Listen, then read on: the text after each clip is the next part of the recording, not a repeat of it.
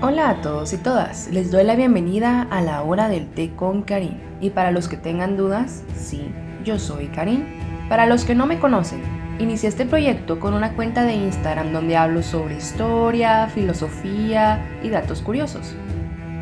La cuenta se llama History Gossip por si gustan visitarla. Muy bien, ya que nos hemos presentado, hoy hablaré de una época muy difícil para el mundo, la Segunda Guerra Mundial. Me enfocaré en los villanos de esta historia. Advertencia. Este episodio contiene temas sensibles y puede afectar a algunas personas. Bueno, comencemos con las curiosidades nazis. Los nazis intentaron curar la homosexualidad, obligando a cientos de hombres a tener sexo con esclavas sexuales. Pero eso no fue todo lo que intentaron curar. La Alemania nazi llevó a cabo una campaña para limpiar a la sociedad alemana de las personas que percibían como amenaza biológica a la salud. Los nazis obtuvieron ayuda de médicos y genetistas con educación médica, así como psiquiatras y antropólogos, para desarrollar políticas de salud racial. Estas políticas iniciaron con la esterilización en masa de muchas personas en hospitales y otras instituciones, y terminaron por casi exterminar a los judíos de Europa.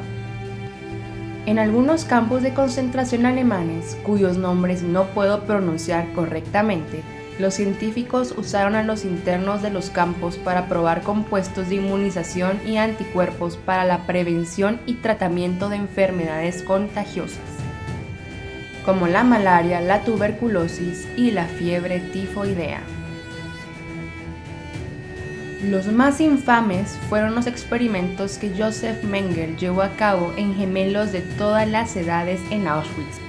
También dirigió experimentos con los gitanos, al igual que Werner Fischer, en Sachsenhausen, para determinar cómo las diversas razas resistían diferentes enfermedades contagiosas. La investigación de August Hirt en la Universidad de Estrasburgo también pretendía establecer la inferioridad racial judía.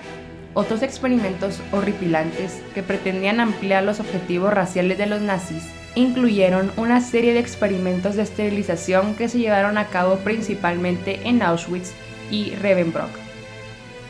Los científicos analizaron varios métodos en un esfuerzo por desarrollar un procedimiento eficiente y barato para la esterilización masiva de los judíos, de los romaníes y de los grupos que los líderes nazis consideraban racial o genéticamente indeseables.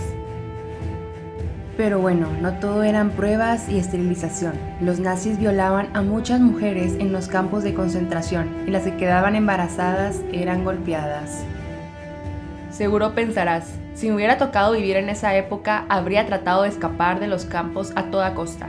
Bueno, eso no era posible, ya que si algún prisionero intentaba o lograba escapar del campo de concentración, los nazis asesinaban a varios prisioneros como advertencia para los demás. También tenían aliados peculiares, como lo era Hugo Boss. La reconocida marca de ropa fabricaba los trajes para las tropas nazis, dirigidas por Hitler y usaba prisioneros judíos como mano de obra. Por otro lado, los nazis no solo quisieron arrebatarles el trabajo, sus casas y estilo de vida a los judíos, también quisieron cambiar la forma en que eran vistos por sus simpatizantes. Hacían eventos tipo ferias para mostrar cómo el arte u otras maneras de expresión judía eran arte degenerado. Muchas obras de arte fueron robadas y escondidas por mucho tiempo, incluso después de la guerra fue demasiado difícil localizarlas. Cuando los nazis encargados de los campos de concentración se dieron cuenta de que todo estaba perdido al finalizar la guerra, decidieron asesinar a todos los prisioneros que pudieran. Algunos se salvaron de la masacre y tuvieron la suerte de ser libres otra vez, solo para morir días después. Estaban desnutridos, enfermos y demasiado débiles. Los nazis se habían ido dejándolos solos, lo que normalmente sería bueno si no fuera por el hecho de que también se llevaban o destruían los alimentos que quedaban en las crueles prisiones de exterminio. Pero no todo fue tan malo. Para el Partido Nacional Socialista, promover el respeto a la madre naturaleza era indispensable. Incluso algunos miembros de la SS practicaban el veganismo y fue durante el gobierno de Hitler cuando se prohibió practicar operaciones quirúrgicas en animales vivos, sin importar los objetivos científicos que éstas tuvieran. En el año de 1933 el Führer promulgó las leyes en contra del maltrato animal, y algunos de estos mandatos continúan siendo una base importante dentro de los principios alemanes.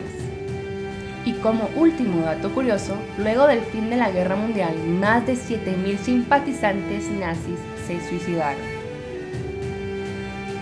Bueno, eso es todo por hoy. Los espero en el próximo episodio con otro gran chisme.